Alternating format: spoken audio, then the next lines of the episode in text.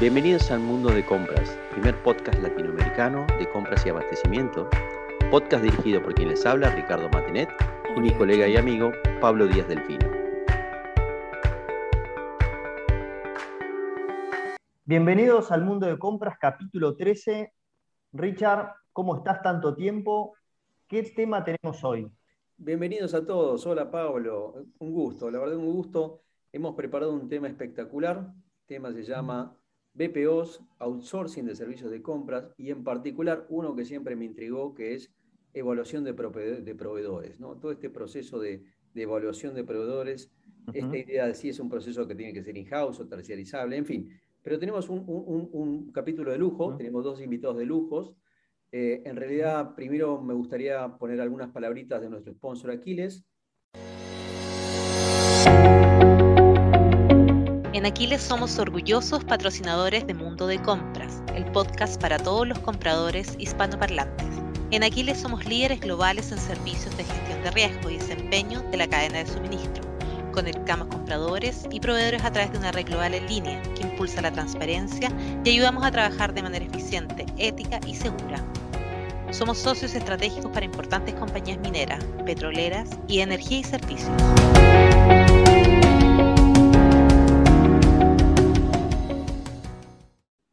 Gracias Aquiles por estas palabras y entonces ahora vamos a la presentación de nuestros invitados. Nos acompaña hoy dos personas que conocen mucho el tema, uno del ámbito de, empresa y otra del ámbito de la eh, terciarización de los servicios. El primero es Nicolás Lomasi. El Nicolás tiene un montón de años en IPF, una carrera extensa. Eh, ahí se desempeñó como gerente y estuvo a cargo de la gestión de evaluación de proveedores y particularmente en procesos y sistemas. Últimamente tuvo la gerencia de compras de logísticas. Y em, aparte de eso, es licenciado en administración y obviamente, como te dice, sabe mucho el tema de evaluación de proveedores. El otro lado, amigo también de la casa, Nicolás Avellaneda. Nicolás es director regional de Aquiles y eh, Nicolás se desempeña como director, ya lo decía, para toda América Latina de Aquiles. He trabajado con Nicolás en varios proyectos, lo conozco personalmente y me consta que sabe mucho del tema de evaluación de proveedores y en general del tema de tercerización de servicios para las empresas. Hechas estas presentaciones, entonces, Pablo, arrancamos y vamos a los bifes, ¿te parece? Dale, Richard, vamos, vamos con la primera pregunta sin problema. Hola, Nico Lomasi, hola, Nico Avellaneda. Hoy va a estar complicado porque tenemos dos Nicos, pero vamos a arrancar entonces primero, Pablo, con Nicolás Lomasi. Yo tengo una pregunta para Nico. Él, él, estuvo muchos años, Nico, estuviste muchos años en IPF. La verdad que trabajabas con el tema de distribución de combustibles y es un proceso que entiendo que es clave. Y la evaluación de proveedores ahí debe haber sido tremenda, clave, porque imagino la cantidad de camiones y, empresas de logística y transporte que iban por ahí. Basta cuando uno va en la ruta y se ve con todos esos camiones de IPF circulando. Entonces, la pregunta que tengo para vos es, ¿cómo hacías para evaluar esos proveedores? Y sobre todo, ¿cómo los hacías cuando arrancaban a trabajar con IPF? Y después, ¿cómo los controlabas periódicamente? Contanos un poco cómo era ese proceso, por favor. Bueno, ¿qué tal? Eh, buenas tardes. Mira, eh, nosotros, eh, toda la parte de transporte que vos nombraste recién, la de combustibles, es una, es una porción de la logística de IPF, con lo cual el proceso es mucho más complejo. Vos tenés que pensar en que el proceso de evaluación de proveedores es uno solo y tiene que aplicar para todo lo que la empresa haga. ¿sí? No importa si es transporte, no importa si es el comedor de una planta, lo que sea. ¿sí? Piensen en una empresa integrada que hace los procesos de exploración y producción hasta la comercialización de los, de los productos que produce. Con lo cual, el proceso es muy, muy amplio.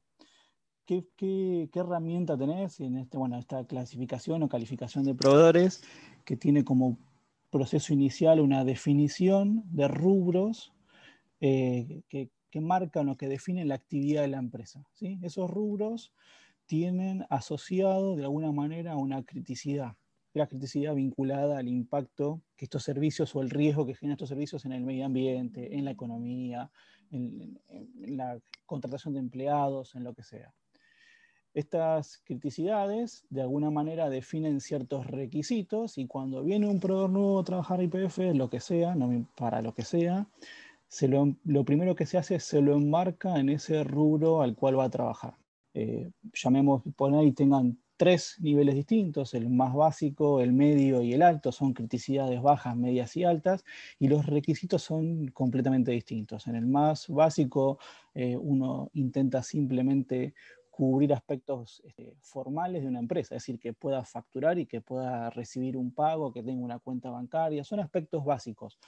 Por lo general son servicios que no tienen ningún tipo de riesgo asociado. ¿sí?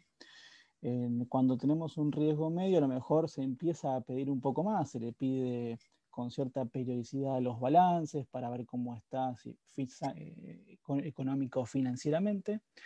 Y ya cuando el riesgo o la criticidad del servicio al cual va a trabajar es alto, se le empieza a pedir un montón de información vinculada a su gestión. ¿Por qué? Porque lo que hace esta empresa para IPF puede generar algún riesgo este, medioambiental puede generar eh, una contingencia previsional para la empresa, en la cual eh, somos solidariamente responsables. Digo, hay un montón de cosas que se le piden adicionales y que se le van controlando para poder trabajar con IPF. ¿sí? Esa es la lógica más o menos de... Me, llamó la atención, y, y, no, te lo quería, no te lo quería interrumpir antes, pero esta idea de un único proceso un único proceso cross a todos y después lo que ajusta al proceso es la criticidad, ¿no? Es decir, eh, entonces definís tres niveles de criticidad y tenés entonces tres subprocesos o tres procesos distintos para conforme cada criticidad, ¿es así? Exacto. De hecho, eh, vos podés definir adicional ciertos controles vinculados a un proyecto específico, ¿sí? La calificación de pruebas es siempre la misma. O sea, vos tenés una criticidad alta y querés, no sé, desarrollar un servicio en un determinado lugar, no, importa de, qué estemos hablando, ¿no? Tenés que ponerte a ver la capacidad económica, la capacidad financiera, el capital de trabajo que necesita la empresa para operar. Entonces, toda esa información, ¿de dónde sale? ¿Cómo controlás eso periódicamente? Justamente del control de proveedores. Ok, ¿y por qué? Nicolás, ¿qué sucede si el, proveedor tiene una crisis alta y es único o exclusivo?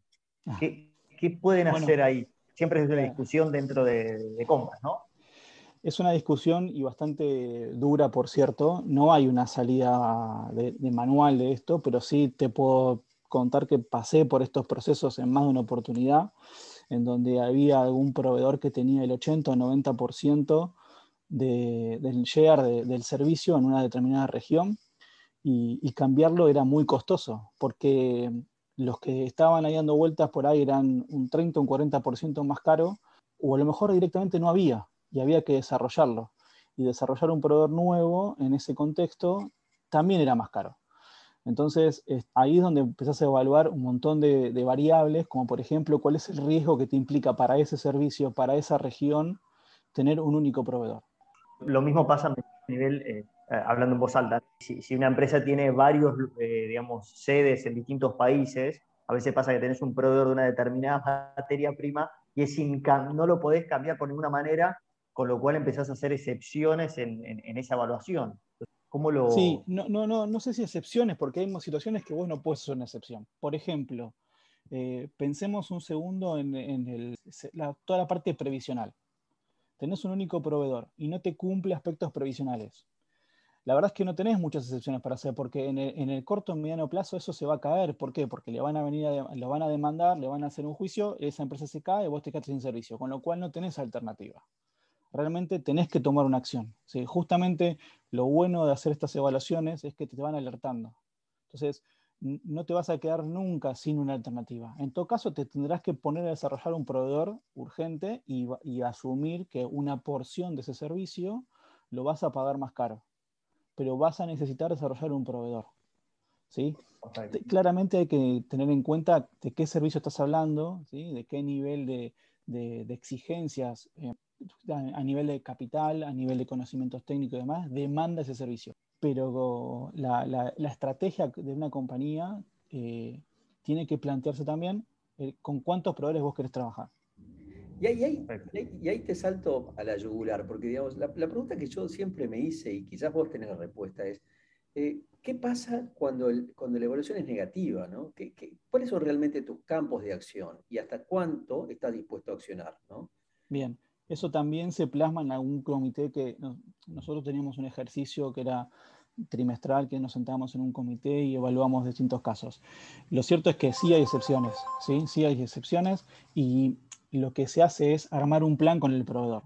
Por ejemplo, nosotros teníamos un proveedor con una gran tasa, con un índice de endeudamiento muy grande, con un, ciertos niveles de cumplimiento y la verdad es que tampoco teníamos muchas alternativas. Mientras íbamos desarrollando un proveedor paralelo, por ahí para tomar una porción chiquita de su servicio en algún momento, íbamos haciendo un ejercicio con él y un plan de trabajo en donde mes a mes le exigíamos ciertos niveles de cumplimiento que íbamos controlando y íbamos avanzando. La verdad es que la mayoría de las veces esto evolucionó favorablemente, algunas veces quedamos estancados, pero la mayoría fueron resolviéndose, no hubo problema. Bien, eh, quisiera darle entrada a, mi amigo Nicolás Avellaneda. Nico, te quería hacer una pregunta, vos, vos sos del palo, conocés bien esto, pero me gustaría que me, me hablaras a mí como si fuera un CPO y me dijeras, mira, yo tengo este problema, Nicolás. Quiero hacer mi propio proceso, no quiero outsourcearlo. Quiero hacer mi propio proceso in-house. En tu experiencia, después de todos estos años de manejar este tema, ¿qué me recomendarías? ¿Qué cosas debería mirar yo para hacer bien este proceso?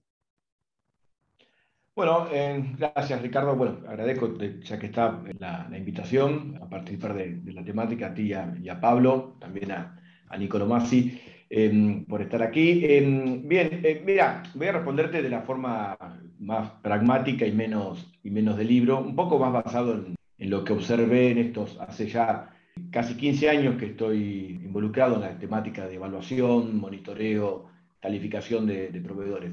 Te daría, si vos fueses un CPO, te daría dos consejos. Uno que aplica, te diría, a cualquier implementación de, de procesos que tiene que ver con, tomaría un enfoque en el tema de evaluación de proveedores y asumo un escenario donde vos hoy no estás haciendo nada o algo muy rudimentario, eh, tomaría un enfoque, te diría, iterativo incremental primero. Es decir, en lo que veo, eh, veo muchísimo las empresas que, que, termino conociendo y que han tenido alguna iniciativa de empezar algo, esta, esta cuestión de la parálisis por análisis, ¿no? Es como en el, en el fin o con el objetivo de poder abarcar todas las perspectivas de un proveedor, financiera, higiene y seguridad, calidad, con toda la profundidad, se termina diseñando un proceso que simplemente es inejecutable. Entonces, mi primer consejo sería eh, buscar este punto de intersección entre el espacio posible de soluciones en el que tengo claro cuáles son las capacidades de mis recursos internos para llevar a cabo el proceso, cuáles son los lineamientos corporativos o de, mi empresa eh, que tengo y buscar un enfoque bien, bien pragmático, empezando con algo, con algo pequeño. Siempre recomendamos, bueno, concéntrese en los aspectos, en este tema de Pareto, en los aspectos, el 20% de los aspectos del proveedor que definen el 80% de los, de los riesgos. Y llegue eh, a un proceso más abarcativo, eh, con todas las, las, perspectivas que quiera analizar, hay de todos. Hoy las empresas están haciendo evaluaciones y monitoreo de proveedores en cuestiones, por supuesto, como dijo Nicolo Masi, eh, de liquidez, financiera, pero también de riesgo reputacional, exposición, si estoy trabajando con un proveedor que, em, que está vinculado al lavado de activos, al narcotráfico, ya se va a llegar ahí, pero empiece con algo eh, simple, establezca cuáles son las prioridades principales para, para, su negocio, cuáles son los riesgos inaceptables eh, y trabaje em, con esta mezcla, yo lo llamo como la intersección de estas dos paretos. Por un lado, imagínense que hay una lista posible enorme de cosas para eh, evaluar de un proveedor. Algunas son más críticas que otras, empiecen con esto. Y siguiendo un poco el hilo, la segunda parte de mi respuesta de lo que dijo Nicolás Masi antes, en esta segmentación de proveedores, también si uno lo ve, eh, no sé, por, de alguna manera, por ejemplo, si lo pienso en términos de eh, la matriz de, de Kralhik, empiece por los proveedores que son cuello de botella o estratégicos. Eh, es decir, aquellos proveedores que impliquen un riesgo de continuidad de negocio, un riesgo eh, mayor para, para, usted. Es decir, tomando los requisitos más grandes para los proveedores que, más impacto puede tener el negocio es una buena, una buena forma de, empezar. Y por último, me parece que es eh, muy importante entender la realidad local. Nosotros trabajamos con empresas de todo el mundo. Los niveles de, cumplimiento o las áreas de exposición a riesgo en Europa son distintas que en Sudamérica. Y en Sudamérica son distintas en Perú que, en la Argentina. Por ejemplo, en la Argentina, si yo tuviese estableciendo un, proceso de evaluación de proveedores, pondría mucho foco en relevar información vinculado a con qué, con, qué sindicatos trabaja ese proveedor en particular, si son sindicatos fuertes, débiles, qué posición tengo, digamos, a lo que llamamos riesgo eh, vinculado a tener problemas con el sindicato, una parada de planta, ese tipo de cuestiones.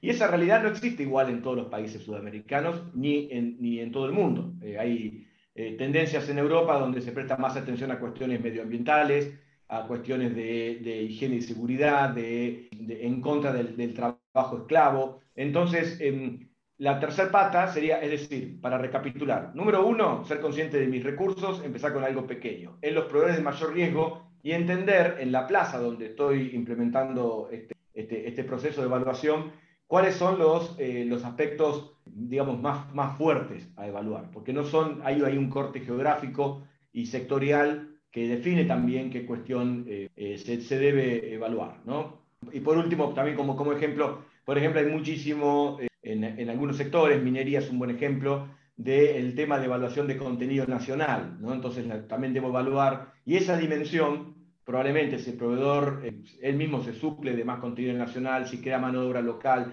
en la comunidad donde específicamente está mi proyecto, ocurre solo en algunos países para ciertos sectores. Así que ahí me parece también importante eh, tener esos, esos, esos, tres eh, ítems como, como bien presentes a la hora de hacer algo in-house. Y hemos visto, para, para cerrar la respuesta, hemos visto muy buenas cosas hechas realmente con, no, no con una infinidad de recursos ni informáticos ni humanos, pero con un buen enfoque bien ahí, bien, bien estratégico, ¿no? Un enfoque en las cosas eh, importantes. Acá voy a tirar una, una, una, pregunta para los dos, en realidad, o un fenómeno que yo percibo desde el lado de la consultoría de compras. Yo veo primero el empacho de datos, creo que es un fenómeno que vos lo debes haber percibido también, es decir, tengo demasiados datos que después no me sirven para nada.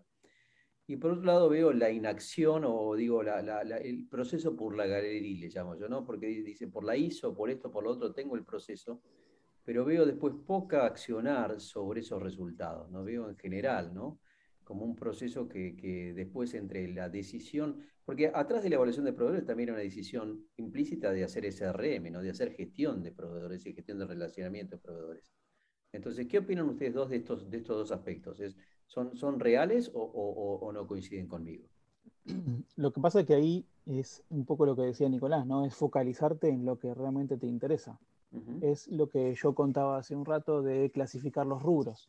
Es decir, si vos definís un proceso y, vas a pedir los formularios 931, que es el, cumplimiento provisional para comprar un cuaderno, eh, para hacer anotaciones, y la verdad es que el proceso se vuelve engorroso, necesitas una infinidad de recursos, te vas a, vas a generar un montón de datos que no vas a poder procesar, no te va a servir para nada, los proveedores van a estar desconformes. Entonces, digo, la clave está en poner foco en lo que, lo que tenga impacto, ¿sí? en lo que vos generes impacto, en donde tengas capacidad de gestión, en donde necesites gestionar. ¿Sí?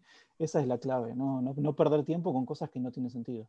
Sí, ahí, ahí, Nicolás, me parece que en resumen es perder el sentido común, ¿no? Cuando el proceso se come A, lo que hay que actuar rápido.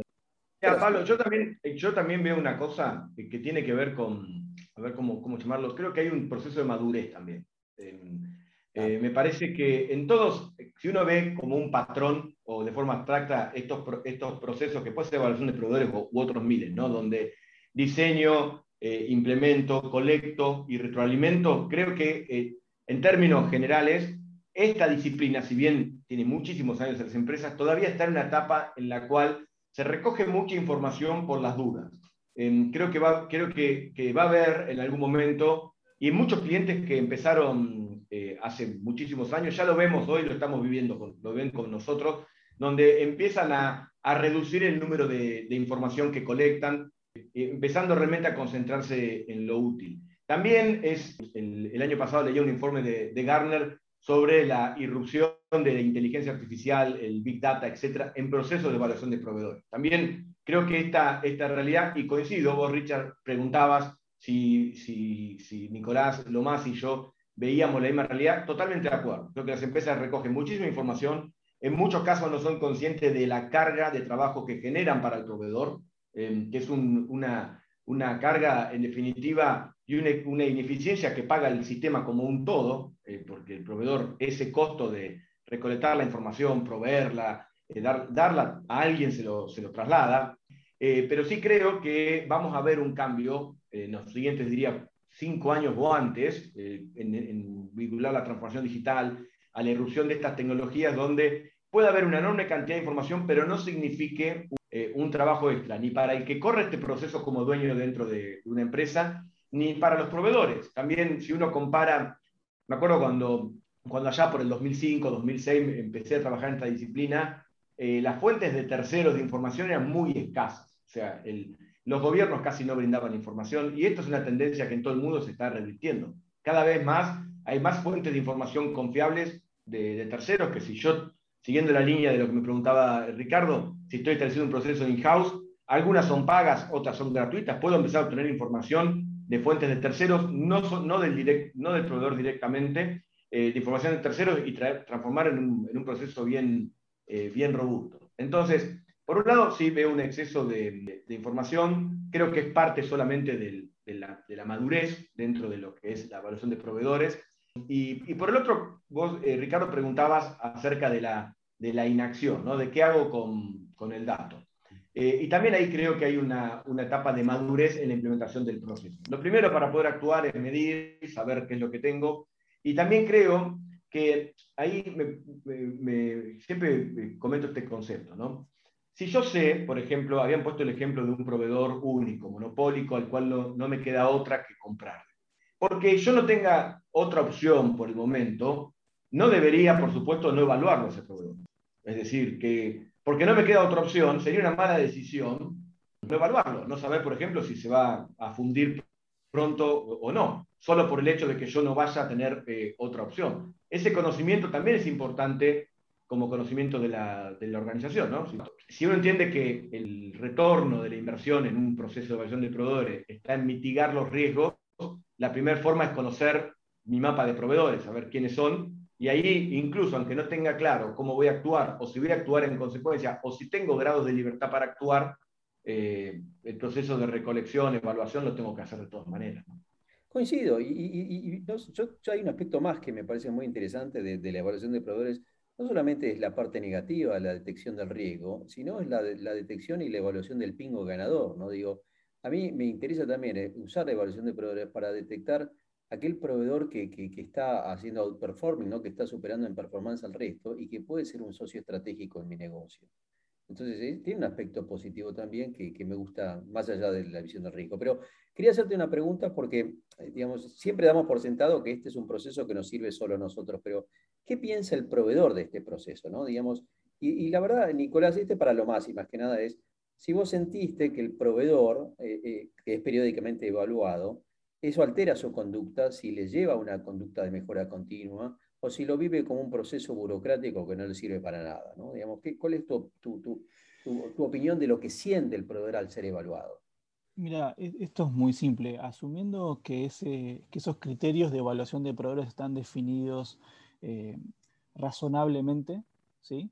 y que no le vamos a exigir a un proveedor presentar una gran cantidad de información para vender un cuaderno, eh, no lo toma mal. Definitivamente, es, en, en, muchos casos eh, lo necesitan ellos mismos para saber cómo están parados. ¿sí? La verdad que puede parecer tedioso al principio, pero algunos proveedores lo pueden ver mal al principio, pero con el correr del tiempo se van dando cuenta que de alguna manera les es beneficioso. ¿Sí? si vos mirás el impacto que esto genera, la verdad es que eh, es probable que algunas empresas hoy requieran ¿sí? algún costo adicional para sostenerse en un nivel determinado de exigencia, si es que el servicio que está prestando o el rubro que está prestando eh, así lo requiere. Pero está, sería erróneo mirar solamente la cuenta de cuánto te va a cobrar el proveedor por ese servicio. ¿sí? Vos lo que tenés que mirar es cuánto te cuesta contratar operar ¿sí? todo ese servicio en toda la vida del contrato.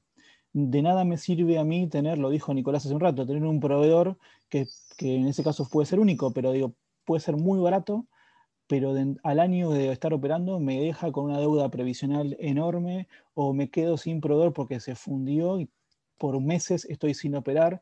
Eso tiene un costo para la empresa. Entonces la película no hay que ver solamente cuando la voy a contratar y el precio que me está cobrando, sino toda, hasta la que termine el contrato y lo que voy a poder generar con ese proveedor. yo pensaba más en, eh, me parece clara tu respuesta, yo pensaba en esto de si el proveedor usa la evaluación como una herramienta de mejora, si, lo, si es un trámite burocrático para venderle a, o si la usa como una herramienta. Está de, clarísimo, perdón. Eh, esto mejora. No, no, a ver, vas a tener una porción chiquita de los proveedores que lo van a mirar como un trámite. ¿sí? Eso te va a pasar. A la, gran mayoría no lo ven como un trámite. De hecho, en muchos casos usan esto como un argumento de venta. Che, mira, yo cumplo con todos los requisitos de eh, tal empresa que en el mercado se conoce que tiene un nivel de exigencia determinado y lo usan como argumento de venta. De hecho, muchas veces te preguntan, ¿puedo usar de esto como argumento de venta? ¿Puedo ir a ofrecerlo? Con lo cual te da la pauta de que efectivamente a ellos les sirve. ¿Sí? Van mirando sus números. qué buen punto, qué buen punto la, creación de reputación o la transferencia de reputación a través de la, a través de la evaluación de PRODES. Me parece Claro, porque iba mi pregunta de esto, si al final esto impactaba en el proceso de negociación de tarifas, ¿no? Si una, si, si, si, y en la rentabilidad de ese proveedor, ¿no? Porque uno ve el aspecto negativo, dice, ah, me cuesta más plata, pero por ahí en el, en el largo plazo tiene un impacto positivo en su rentabilidad. sí, claramente, claramente tiene un impacto positivo. Es como hablamos hace un ratito, te puede parecer un poco molesto, puede generar una carga adicional en el primer momento, pero claramente el resultado lo vas a ver. Lo vas a ver en que, en que vas a ser mucho más eficiente, en que vas a tener variables que vas a controlar y que vas a poder corregir. Y la, palabra corregir acá es importante, bueno, para no llevarte una sorpresa cuando no tengas eh, eh, alternativas.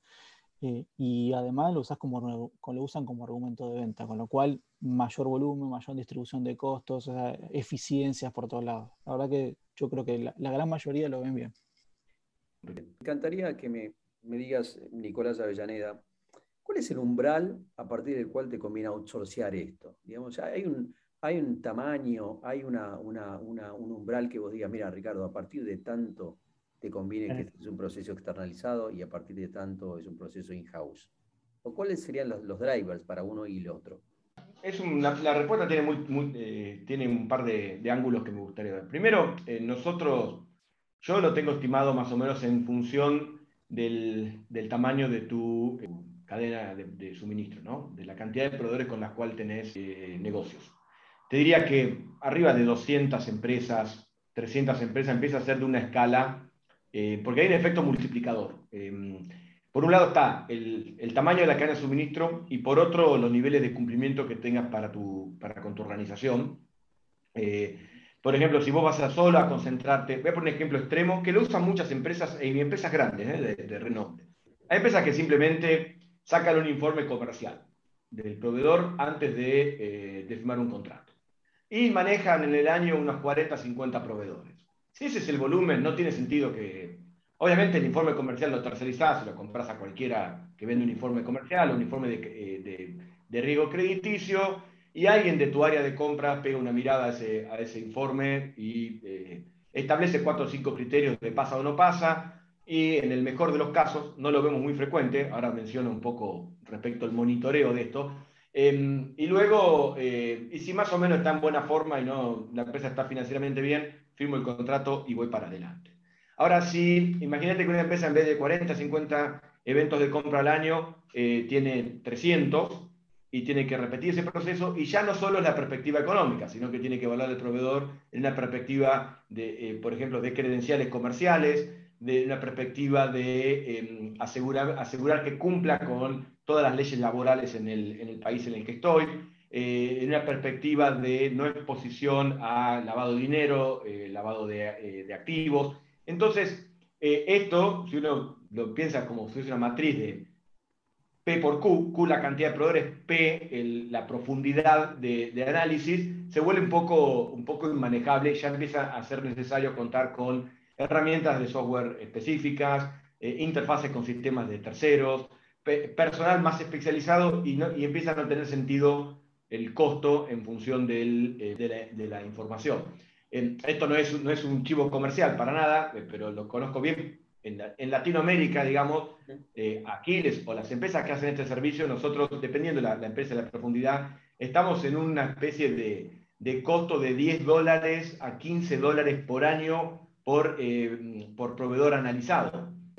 Para un volumen chico, como dije antes, 40 eventos de compra, por, voy a poner un ejemplo extremo, 20 dólares, no suena un monto muy grande que, digamos, eh, ese costo lo puedo tener adentro y seguir eh, teniendo un saldo favorable. Cuando es más grande, eh, casi imposible que, por, que se llegue a ese, a, ese costo, a ese costo unitario en un volumen mucho más, más grande. Porque si lo piensan desde el lado del proceso que hace una empresa, que hace outsourcing de esto, nosotros o cualquiera de nuestros competidores, tiene un enorme sentido de escala. Es decir, cuando yo colecto información de uno o de mil, no voy a decir que es el mismo esfuerzo, pero tiene una, hay una, una curva marginalmente decreciente, en lo cual me da a mí esa, ese beneficio. Déjame, yo quiero resaltar otro aspecto más de la evaluación de proveedores que, estoy viendo también, es que cada vez más veo compañías eh, que, que, están dando mucho al, tema de la responsabilidad social, a la compra ecológica, a, la economía circular, al green buying, ¿no? Y, quería preguntarles a ambos si habían visto o, habían modificado sus procesos de evaluación de proveedores, no solamente para mirar el aspecto de riesgo, sino para mirar el, cumplimiento de, este tipo de normativas o de objetivos, que en el fondo son el alineamiento de intereses de la empresa con el medio ambiente y con, y con la cadena de valor. ¿no? Yo lo veo todavía como una cosa inicial en la, en la TAM, pero sostenidamente creciente, es decir, cada, vez, cada vez más. Eh, sobre todo en lo que tiene que ver con auditorías eh, in situ, o sea, eh, cuando hay una parte de evaluación que, que, para algunos proveedores se hace directamente visitando sus instalaciones, auditándolos. Así yo veo sí más modificación en las evidencias que se piden vinculadas a cuestiones como la que, me, como la que mencionaste. Un último punto eh, para redondear la, reunión, si les parece, es en realidad me gustaría un poco preguntarte vos, Nico, digamos, ¿qué, ¿qué, hace diferente Aquiles respecto de, de, las demás empresas en este factor? Y quizás a, a, a, a Nico Lomasi preguntarle, en su experiencia, ¿qué es lo que le hubiera gustado que tenga adicionalmente un buen proveedor de evaluación de proveedores? ¿no? Eh, primera pregunta para vos, Nico, y después lo dejo cerrar a, Avellaneda y lo dejo cerrar a, Lomasi, si te parece. Eh, mira, em, hay muchos jugadores en esto. Yo te diría que hay, siempre menciono tres cosas que creo que, que son un diferencial eh, nuestro. Por un lado, la cobertura global. Casi no hay jugadores, proveedores globales de este servicio. Entonces, si, si tu compañía necesita, tiene negocios en distintos países o puede estar expandiéndose a otras geografías, es más probable que nosotros podamos ayudar en ese salto y, en la, y en la unificación. Hay un concepto que también veo transformándose en los últimos 10 años. Eh, antes una compañía multinacional que tenía cinco filiales manejaba estos procesos totalmente por separado. En algunas geografías ni lo hacía, en otras lo hacía con más interés. Hoy hay una concentración de información. La información es valor, las compañías quieren saber cómo está su cadena de suministro, con ciertos parámetros en todos lados. Entonces, es importante para ellos tener un, solo proveedor eh, único para esto con cobertura global. Entonces, la cobertura geográfica, hace 30 años que nosotros hacemos esto, así que hemos aprendido sobre todo la parte de, eh, de trabajar con el proveedor. Hay una parte, yo había mencionado cuando me hiciste la pregunta sobre el, qué consejo le, daría un, a un CPO que quiere empezar. Hay una enorme tendencia al principio de sobreexigir al proveedor, de no tener en cuenta la carga que genera para él. Nosotros ya entendemos bien esto, entonces este expertise de tantos años nos permite ayudarlo a nuestro cliente, al comprador, a calibrar su sistema de evaluación para que sea razonable en la plaza que está, el, tipo de proveedor que trabaja y también asistirlo al proveedor para cumplir eh, de la mejor manera. Y el tercero, eh, es muy importante cada vez más, es la tecnología. Es decir, nosotros eh, constantemente tenemos inversiones en tener acuerdos con proveedores de información de tercero, eh, automatizar estos procesos, poder obtener mayor velocidad, eficiencia. Em, y esto, la escala que tenemos, no solo geográfica, sino en términos de tamaño de, empresas. El, año pasado validamos cerca de 600.000 proveedores en, todo el año, entonces eso nos permite a nosotros tener una, eficiencia, entendemos, mayor, una adaptación más rápida a, a, ganar fuentes de información, etc. Así que esos tres son las tres cuestiones que yo destacaría primero. La cobertura global, el, expertise y, esta, y la adopción de tecnología. Excelente, muchas gracias. Bueno, ahora lo más, y para cerrar, ¿qué cosas adicionalmente le encantaría tener a un usuario de evaluación de proveedores? ¿Qué, chiche le pondrías a eso? Mira, pensando en un, servicio tercerizado, yo creo que a mí, me, si, si, me preguntás qué me gustaría tener, es un proveedor que, que maneje la relación de ese contrato ¿sí? Empezamos a un proveedor de outsourcing de, evaluación de proveedores que maneje la relación de ese contrato como si no fuese un servicio prestado. Es decir, tiene que ser parte, tiene que entender mi negocio, tiene que ser parte de mi negocio. Si esto no es un servicio. Muchos miran el outsourcing de, un, de alguna actividad como algo que no le aporta valor y lo quiere sacar porque su costo operativo es muy alto.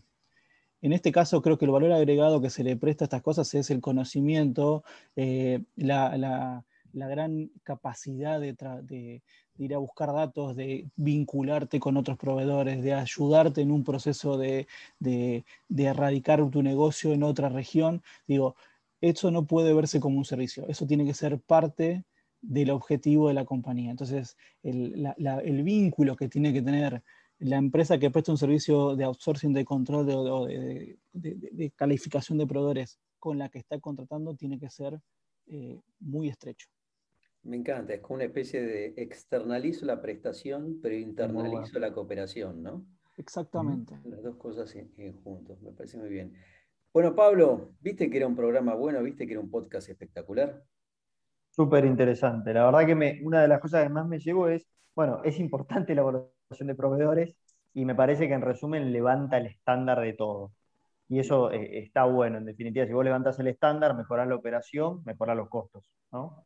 Y crea valor por la cadena de valor. Con lo cual eh, me voy mucho más convencido que este es un proceso que, tenemos que enfocar y, promover con, más fuerza. Muchas gracias a ambos, Nicolás Avellaneda, Nicolás Nomás, y muchísimas gracias por participar con nosotros y esperamos verlos en cualquier otro episodio de Mundo de Compras. Muchas gracias. Saludos. Muchas gracias.